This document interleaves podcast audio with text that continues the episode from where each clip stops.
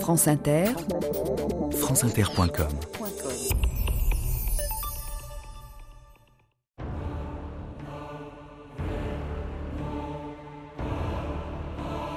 Je voudrais m'excuser de tout mon cœur pour les atrocités qui ont été commises.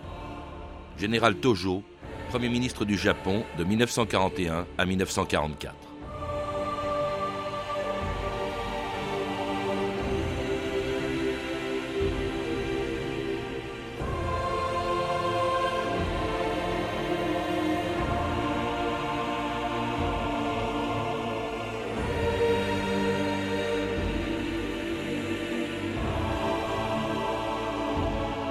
2000 ans d'histoire.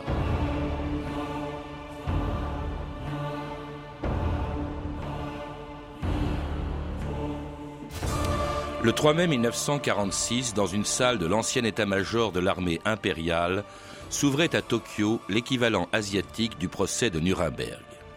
Il n'y a pas eu de procès criminel plus important que celui-ci dans toute l'histoire, disait ce jour-là le président australien du tribunal, William Webb, avant d'énumérer la longue liste des crimes dont étaient accusés les 28 Japonais qui se trouvaient devant lui. Le massacre de plusieurs centaines de milliers de civils, des populations entières réduites en esclavage, l'utilisation de cobayes humains pour d'abominables expériences médicales, ou la mort de dizaines de milliers de prisonniers de guerre chinois, américains, anglais, néerlandais, australiens ou français, dans une guerre qui avait commencé en Asie deux ans avant son déclenchement en Europe, quand l'armée japonaise avait envahi la Chine en novembre 1937. À Shanghai, un débarquement de troupes japonaises sous le tir des batteries chinoises dominant le Yangtze. Les soldats du Mikado doivent livrer des combats acharnés aux fantassins chinois retranchés sur les rives du fleuve. Le général Chiang Kai-shek passe en revue des divisions de l'armée régulière. La ville, qui compte plus de 3 millions d'habitants, est soumise au bombardement de l'aviation et de la flotte japonaise.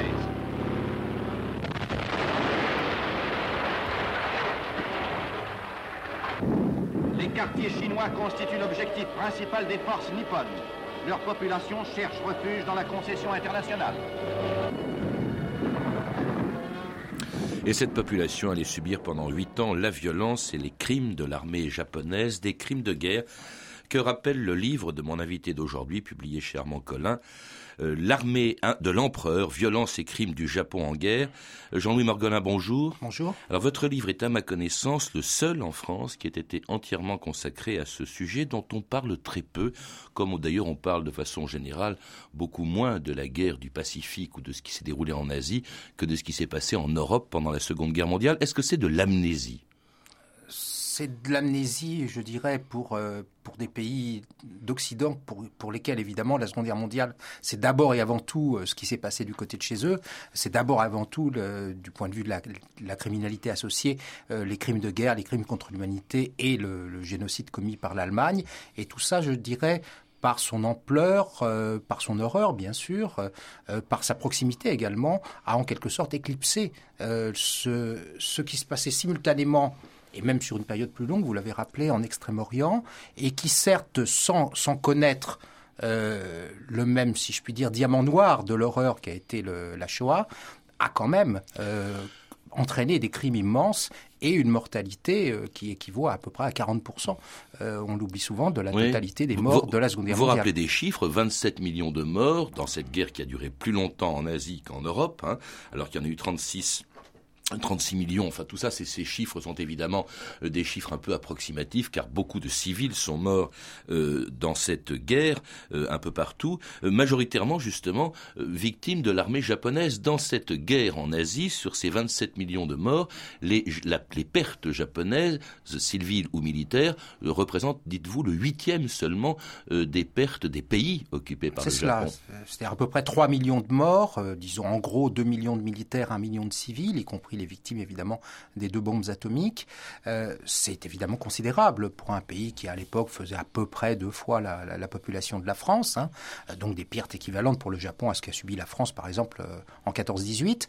Mais évidemment, il serait tout à fait déplorable que cela éclipse dans l'historiographie, comme ça tend à le faire du fait du, privilège, si je puis dire, des, deux bombes atomiques dans le tableau qu'on fait souvent euh, des horreurs de cette guerre, il serait dommage que ça éclipse euh, les quelques 24 millions d'autres victimes, dont à peu près 200 000, 1% seulement euh, ont été des Occidentaux, des Américains, vous l'avez rappelé, des Australiens, des Anglais, quelques milliers de Français en Indochine, euh, mais dont l'immense majorité ont été des Asiatiques, à commencer par les Chinois, qui ont subi des pertes qu'on peut évaluer approximativement à 15 euh, millions de personnes. Les Chinois qui ont fait entre 1937 et 1945 ont donc été occupés pendant 8 ans par les Japonais qui se sont battus pendant toute cette période contre les armées chinoises de Chiang Kai-shek, mais aussi les armées euh, communistes de Mao Zedong.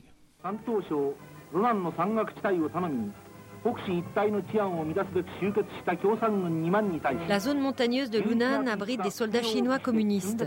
Des combats très durs ont eu lieu avec ces 20 000 soldats. Nos troupes de choc continuent leurs attaques contre les camps chinois qui se camouflaient dans les montagnes.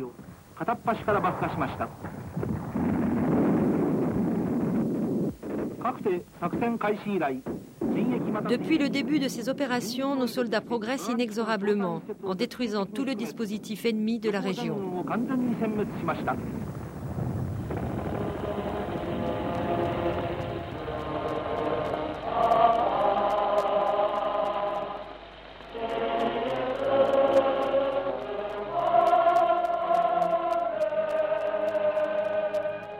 Et c'était une archive et un chant japonais de la guerre, euh, cette guerre menée par le Japon en Chine. Euh, le Japon qui va tout de suite, l'armée japonaise, euh, qui va être responsable de crimes de, guerre qui sont épouvantables. Ça commence dès 1937, juste après l'arrivée à Shanghai, un peu plus loin, la ville de Nankin est pillée, mise à sac par l'armée japonaise. Le massacre de Nankin, vous le décrivez longuement, Jean-Louis Marguelin, c'était quelque chose d'abominable. Oui, tout à fait. Euh, alors, il faut rappeler qu'à l'époque, euh, Nankin, c'était la capitale de la Chine, enfin de la Chine nationaliste, mais, mais les communistes sont pour l'instant réconcilié avec les nationalistes, donc euh, accepte l'autorité de, Chiang Kai-shek comme président de la Chine tout entière. Et euh, les Japonais ont en quelque sorte décidé euh, de faire un exemple. Bon, pour eux, évidemment, c'est quelque chose de, stratégique de conquérir la capitale de la Chine, mais ça devait se traduire pour eux par une terrorisation complète de la résistance chinoise, d'où l'extermination des, prisonniers de guerre, ce qui a été le principal élément de, ce crime de masse. Hein. donc quelque chose comme, euh, comme une cinquantaine de milliers de, prisonniers de guerre, voire plus, euh, qui ont été massacrés systématiquement à la mitrailleuse après s'être rendus par, euh, les forces japonaises. Et puis également quelques dizaines de milliers de civils, alors là quelque chose de moins systématique, mais disons tous ceux qui essayent de résister, tous ceux qui essayent de protéger leurs biens, les mères qui essayent d'empêcher leurs filles d'être violées, puisqu'il y a eu aussi des viols de masse, tout ceux-là se font euh, fréquemment massacrer, ce qui est une façon pour le Japon d'essayer de briser la résistance chinoise, puisqu'il se situe encore dans la perspective euh, d'un écrasement de la Chine en quelques mois, euh, et pour eux, donc, la Chine devait ensuite capituler. Donc c'était systématique, Jean-Louis Margolin, parce que on peut se dire au fond, peut-être que les officiers qui commandaient cette armée japonaise à Nankin ont été dépassés par la situation, ont laissé faire leurs soldats. C'était, dites-vous, systématique, En ce qui concerne les prisonniers de guerre, en tout cas, oui, on peut tout à fait le dire. Il y a eu des qu'on a retrouvées, on en a retrouvé toute une série euh, dans les archives. Euh, et euh, le, massacre des, prisonniers de guerre chinois s'est passé à une échelle tout à fait industrielle et aucun, aucun officier ne peut nier évidemment euh, à la fois sa connaissance de ces faits et également sa, responsabilité. Ce sont des choses qui ont été connues au Japon même, qui ont été connues au niveau international, et ça a entraîné, il faut le dire, en particulier aux États-Unis à l'époque, déjà une très forte réprobation. Euh, donc on peut absolument pas dire de ce côté-là euh, qu'il s'agisse d'un massacre ignoré. Il a peut-être ensuite été oublié, mais sur le moment, au Japon comme dans le reste du monde, et bien sûr en Chine, c'est quelque chose qui a été, qui a été tout à fait connu. Mmh. Mais en même temps, évidemment, c'est j'ai essayé à la fois de, euh, Regardez ce qui s'était passé dans ce, massacre emblématique et initial en quelque sorte, qui, mais malheureusement, euh, ça se passe dans les premiers mois de la guerre, ça déclenche ensuite toute une série de cycles de massacres. Euh, oui, vous dites que c'est une, euh, répétition générale pour ce qui allait suivre. Voilà, c'est ça. Hein, alors ce qui a suivi dans toute la conquête de la Chine, et alors avec des, des, des, choses abominables comme celle qui se passe dans une partie du territoire chinois déjà occupée par le Japon depuis 1931. Alors là, c'est quelque chose d'absolument abominable. C'est les activités de ce qu'on a appelé l'unité 731, c'est-à-dire l'utilisation des populations locales de prisonniers dans des expériences médicales absolument affreuses, Jean-Louis Margolin. Oui, donc il s'agit d'un phénomène, on pourrait comparer. C'est en Mandchourie, au nord. Voilà, sur certains plans, aux, médecins maudits des, des, camps nazis. il s'est agi essentiellement de, préparer la guerre bactériologique euh, et donc de réaliser sur des cobayes humains plusieurs milliers de prisonniers chinois, quelques prisonniers russes, semble-t-il aussi, euh, donc des expériences, euh, bon, toutes plus effrayantes les unes que les autres, donc à la fois pour tester, enfin principalement pour tester des bacilles de la peste, du choléra, etc., et puis également pour tester des, des, matériels, par exemple, à destination des pilotes, leur permettre de résister au froid à haute altitude, à, à de très basse pression, donc on place volontairement les prisonniers dans des conditions abominables en général, ils n'y résistent pas d'ailleurs. Et puis même mm. s'ils y résistent, on les remet dans une expérience suivante par la suite. Et, donc il s'agit de quelque chose d'absolument sinistre et, qui montre, disons, l'aspect euh, totalement cynique, totalement instrumentalisant. Hein, euh, de, l'attitude japonaise plus généralement bah vis-à-vis des populations civiles, vis-à-vis de leurs ennemis, qu'il euh, ne s'agit pas, c'est peut-être la différence avec les nazis, de, de massacrer systématiquement, je, pense évidemment aux nazis face aux juifs, mais euh, qui sont vraiment quantité totalement négligeables. On mhm. peut les consommer en quantité industrielle par centaines de milliers, par millions. Ça n'a aucune importance, ça permet de gagner la guerre. D'ailleurs, on, on appelait ces prisonniers victimes d'expérience, les marutas, hein, les morceaux de bois, c'est vraiment la chosification des gens. Je cite une de ces expériences euh, qui était dans un rapport qui a été soumis au tribunal de Tokyo. Pour mettre au point un traitement des engelures, des prisonniers étaient mis à l'extérieur dans de l'eau glacée et forcés de laisser leurs bras exposés au froid. Les bras étaient ensuite amputés. Le médecin répétait le procédé depuis le bas du bras de la victime jusqu'à son épaule. Une fois les deux bras complètement amputés, les médecins faisaient de même avec les jambes jusqu'à ce qu'il ne reste qu'une tête et un torse. La victime était alors utilisée pour des expériences portant sur la peste et autres agents pathogènes. C'était vraiment affreux. Euh, et ce qu'il y a d'extraordinaire, c'est que, euh, d'ailleurs, ça s'est relativement peu su, puisqu'en 1945, le, le, général responsable de cette euh, unité, qui s'appelait Ishiri Shiro, je crois, a bien, il a continué ses activités, mais dans la médecine, celui-là. Qui, était un médecin, un médecin de formation. C'était un, médecin militaire. Et tous ces gens-là, effectivement, ont continué de, de, très brillantes carrières jusque dans les années 80 au Japon, voire pour certains à l'étranger. Il faut préciser que les, quand vous dites ça, c'est pas su. Certes, ça n'a pas été révélé à l'époque, mais euh, du côté japonais bien sûr, mais du côté également des Américains, euh, des Soviétiques et des Chinois, on avait des connaissances là-dessus, mais il s'est agi d'utiliser ces expériences au profit évidemment des pays vainqueurs. Atrocité d'une guerre qui se limite à la Chine jusqu'en 1941, lorsqu'après Pearl Harbor, les Japonais envahissent tout le sud-est asiatique.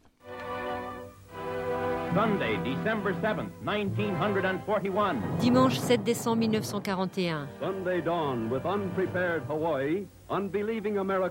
À l'aube, Hawaï et l'Amérique incrédule assistent au début du marathon japonais dans le Pacifique.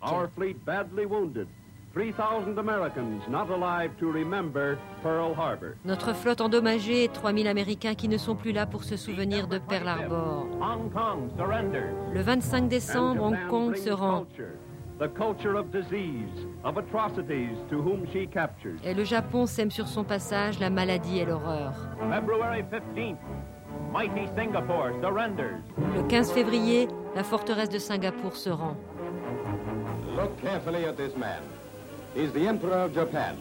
Observez cet homme. C'est l'empereur du Japon, responsable des atrocités contre notre empire, les troupes chinoises et la population de Hong Kong. Voilà les salauds qui ont torturé nos soldats. Nous voulons la vengeance, une vengeance sanglante. Et c'était la BBC en 42 après la chute de Singapour. On le verra, on en parlera dans quelques instants. Les prisonniers de guerre britanniques, mais aussi américains, ont beaucoup souffert. Mais là, c'est dans toute l'Asie que brusquement se répand cette espèce de vague de, terreur, ces crimes de guerre euh, japonais. C'est plusieurs populations, dites-vous, qui ont été vraiment réduites en esclavage, Jean-Louis Margolin. Oui, tout à fait. Les, Japonais avaient d'énormes besoins de main-d'œuvre, euh, un petit peu d'ailleurs comme l'Allemagne euh, au même moment, qui utilisait quand même des, au moins une dizaine de millions de, travailleurs esclaves sur son propre sol. Et là, il y a eu un phénomène analogue, sauf que euh, les ceux qui, travaillent pour le Japon, ces coulis généralement non payés, abominablement traités, sous-nourris, non soignés, travaillent plutôt dans les territoires occupés par le Japon. Certes, quelques centaines de milliers, en particulier des Coréens, des Chinois, vont aller travailler dans des conditions aussi très très dures, en particulier dans les mines japonaises, dans les mines, dans les usines, pour remplacer les, soldats partis au front. mais le, pire, ça a encore été ceux qui ont été tracés euh, euh, des, routes stratégiques, euh, des lignes de chemin de fer stratégiques, des aérodromes, puisque évidemment il s'agit dans la guerre du Pacifique largement d'une guerre par, les avions. Euh, et euh, comme les Japonais ont peu de dispositifs techniques, tout ça se fait, le travail se fait pratiquement entièrement à la main et on consomme des quantités absolument énormes de main-d'œuvre. Les quelques lignes de chemin de fer euh, qui ont été tracées dans ces conditions-là ont chacune coûté des dizaines de milliers de, de, vies humaines. On dit souvent. C'est une façon évidemment de présenter les choses de façon imagée. un mort par traverse de chemin de fer. On en est à peu près là, effectivement. Autre cas qui a été révélé récemment, disons, dont on s'est souvenu en Occident à cause d'un différent qui oppose actuellement la Corée au, Japon, c'est l'utilisation de femmes coréennes, mais aussi de tous les pays occupés, qu'on appelle les femmes de réconfort, qui avaient été violées, mais surtout qui ont été euh, contraintes à la prostitution pour les besoins de l'armée japonaise, Jean-Louis Margolin. Oui, alors donc c'est effectivement un enjeu euh, aujourd'hui euh, de, contentieux extrêmement important entre la, en particulier le Japon et la Corée du Sud, hein, puisque euh, une grande partie de ces femmes, probablement la majorité, on n'est pas très sûr des chiffres, euh, venaient de, de, Corée du Sud et en tout cas de Corée plus généralement. Il n'y avait pas de mmh, la Corée n'était pas, divisée. À cette époque-là, la Corée tout entière était, était, colonie japonaise depuis 1910. Euh, et donc, ce sont des. On a eu effectivement un phénomène assez unique euh, de prostitution militaire centralisée. Non pas du tout, bien sûr, que la prostitution militaire n'ait pas existé sous d'autres cieux, euh, mais euh, en général, il s'agit d'un phénomène, si je puis dire, plutôt spontané, qui, peut très bien avoir des aspects sinistres. Mais là, l'aspect sinistre supplémentaire, en quelque sorte, ça a été effectivement cette planification, cette centralisation, ces exportations de femmes, depuis en particulier la Corée, mais aussi partiellement la Chine, voire le Japon, d'un bout à l'autre de, des territoires occupés par le Japon qui couvrent un espace immense. Et évidemment, dans certains cas, pas dans tous les cas, ça s'accompagne de, de, kidnapping, ça s'accompagne de viol, ça s'accompagne de, bah, de travail dans des conditions plus que pénibles et parfois non payées, même si on ne peut pas le systématiser, même si sur ce plan-là, le sort des femmes raflées euh, dans les pays occupés, euh, en particulier en Chine ou euh, aux Philippines par exemple, a probablement été pire encore que celui des, prostituées amenées de Corée qui pour la plupart ont quand même survécu et étaient quand même payées. Les Philippines qui tombent justement entre les mains des Japonais en, 1942, d'où partira le, général MacArthur, mais qui deviennent japonaises après la, la chute de Bataan en 1942. January 2nd, 1942. Manila falls. Le 2 janvier 1942, Manille tombe. Manila lasts 26 days. Manille a tenu 26 jours. L'attaque en nombre des Japonais condamnait Manille et ses rizières. Seul Corregidor maintenant défend la baie de Manille. Et le général Wainwright poursuit la mission de MacArthur. Les États-Unis ont un nouveau cri de ralliement, la péninsule de Bataan.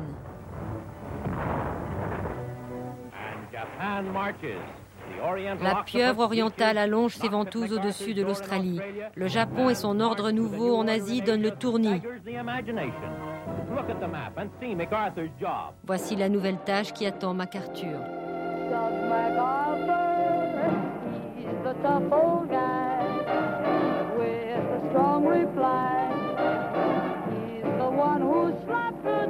right down to the side.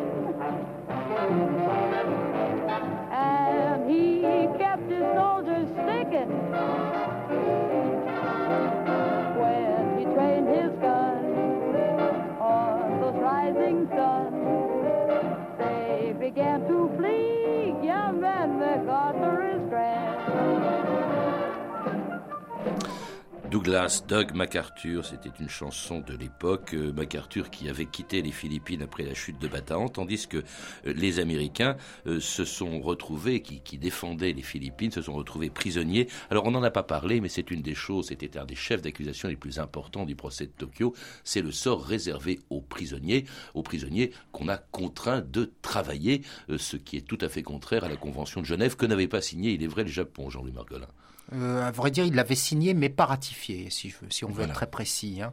Mais, euh, mais euh, d'une part, il en était informé, d'autre part, le Japon avait officiellement déclaré par une note diplomatique envoyée aux États-Unis par l'intermédiaire de la Suisse début 1942 qu'il respecterait, qu'il s'engageait à respecter les clauses essentielles de, de, cette convention de Genève. Donc, il est parfaitement légitime de il a été parfaitement légitime au procès de Tokyo, évidemment, de poursuivre et de condamner euh, les, dirigeants japonais qui, n'avaient pas fait tout simplement ce, qu'ils avaient promis de faire.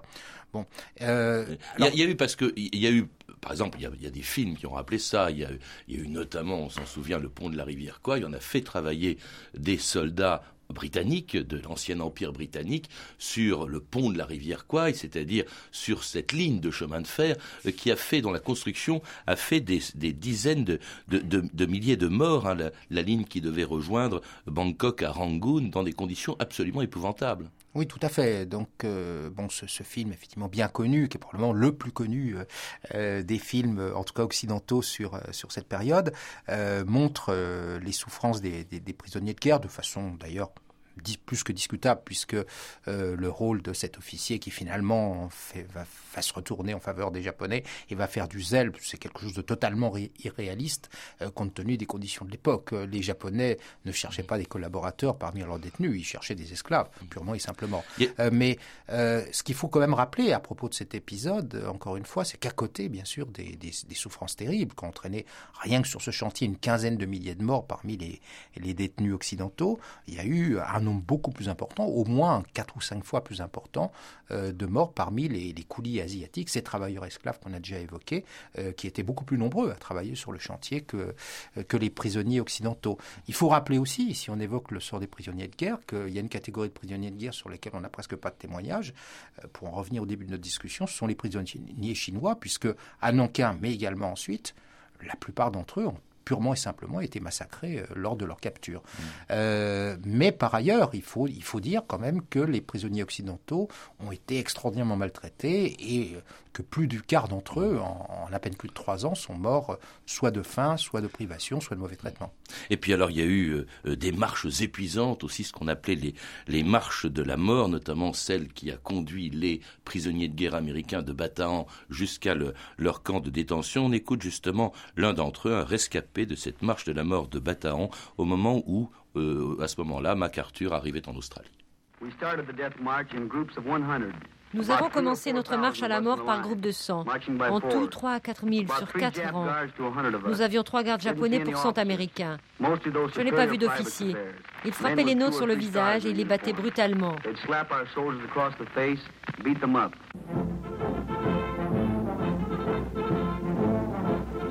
Douglas MacArthur, Supreme Commander in the South Pacific, Douglas MacArthur, commandant suprême dans le Pacifique. Après Bataan, le président Roosevelt envoie MacArthur en Australie. En débarquant sur votre sol, j'ai promis au peuple philippin, je reviendrai. Et MacArthur reviendra en effet euh, deux ans après aux Philippines. Il sera l'artisan de la victoire euh, alliée euh, contre le Japon. Victoire immédiatement après laquelle on décide d'organiser le procès des, des vaincus. On l'a justement dit que ce procès de Tokyo, qui est l'équivalent du procès de Nuremberg pour l'Asie, c'était le procès des, des vainqueurs, euh, qu'il n'aurait pas eu lieu bien sûr si la guerre avait tourné autrement. Alors on va y retrouver 28 inculpés pour ce qui concerne les principaux, euh, qui sont accusés, euh, alors on, les distingue, catégorie A, crime contre la paix, on les accuse d'avoir comploté contre la paix, catégorie B, crime de guerre, catégorie C, crimes contre l'humanité. Cela dit, parmi les, les, les, les, gens qui comparaissaient, il n'y avait pas l'empereur euh, Hirohito alors que tous les généraux disaient mais nous n'avons fait qu'obéir à ses ordres. Oui, c'est le, c'est le principal défaut, incontestablement, de ce procès. Et il faut dire d'ailleurs que c'est un, c'est un défaut qui a été remarqué immédiatement. Euh, euh, y compris par exemple ce, président australien du tribunal que vous avez mentionné, qui a mené d'ailleurs de main de maître hein, ces débats, euh, Webb, a rendu un, un, jugement séparé. Hein, ça, le tribunal fonctionnait en fonction du droit anglo-saxon, où il regrettait lui-même tout à fait explicitement à la grande colère d'ailleurs de MacArthur, euh, euh, gouverneur, si je puis dire, euh, au nom des alliés du Japon à ce moment-là, où il regrettait que, que l'empereur soit absent, tant la teneur des débats, effectivement, prouvait que l'empereur avait une, une, part de responsabilité. Et c'est finalement le général Tojo, Premier ministre du Japon, qui va être la vedette, si on peut dire, de ce procès qui va durer deux ans et qui s'ouvrait donc en 1946. Au Japon, voici que sonne pour Tojo et 27 de ses complices l'heure de la justice.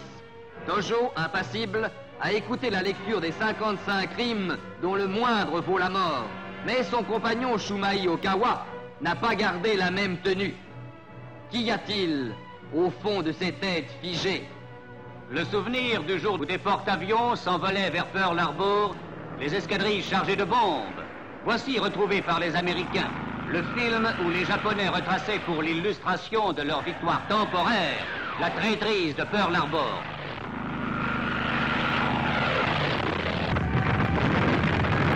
Ce film, Tojo peut-être l'avait oublié. C'est aujourd'hui ce film qui l'accuse. Nos crimes nous suivent.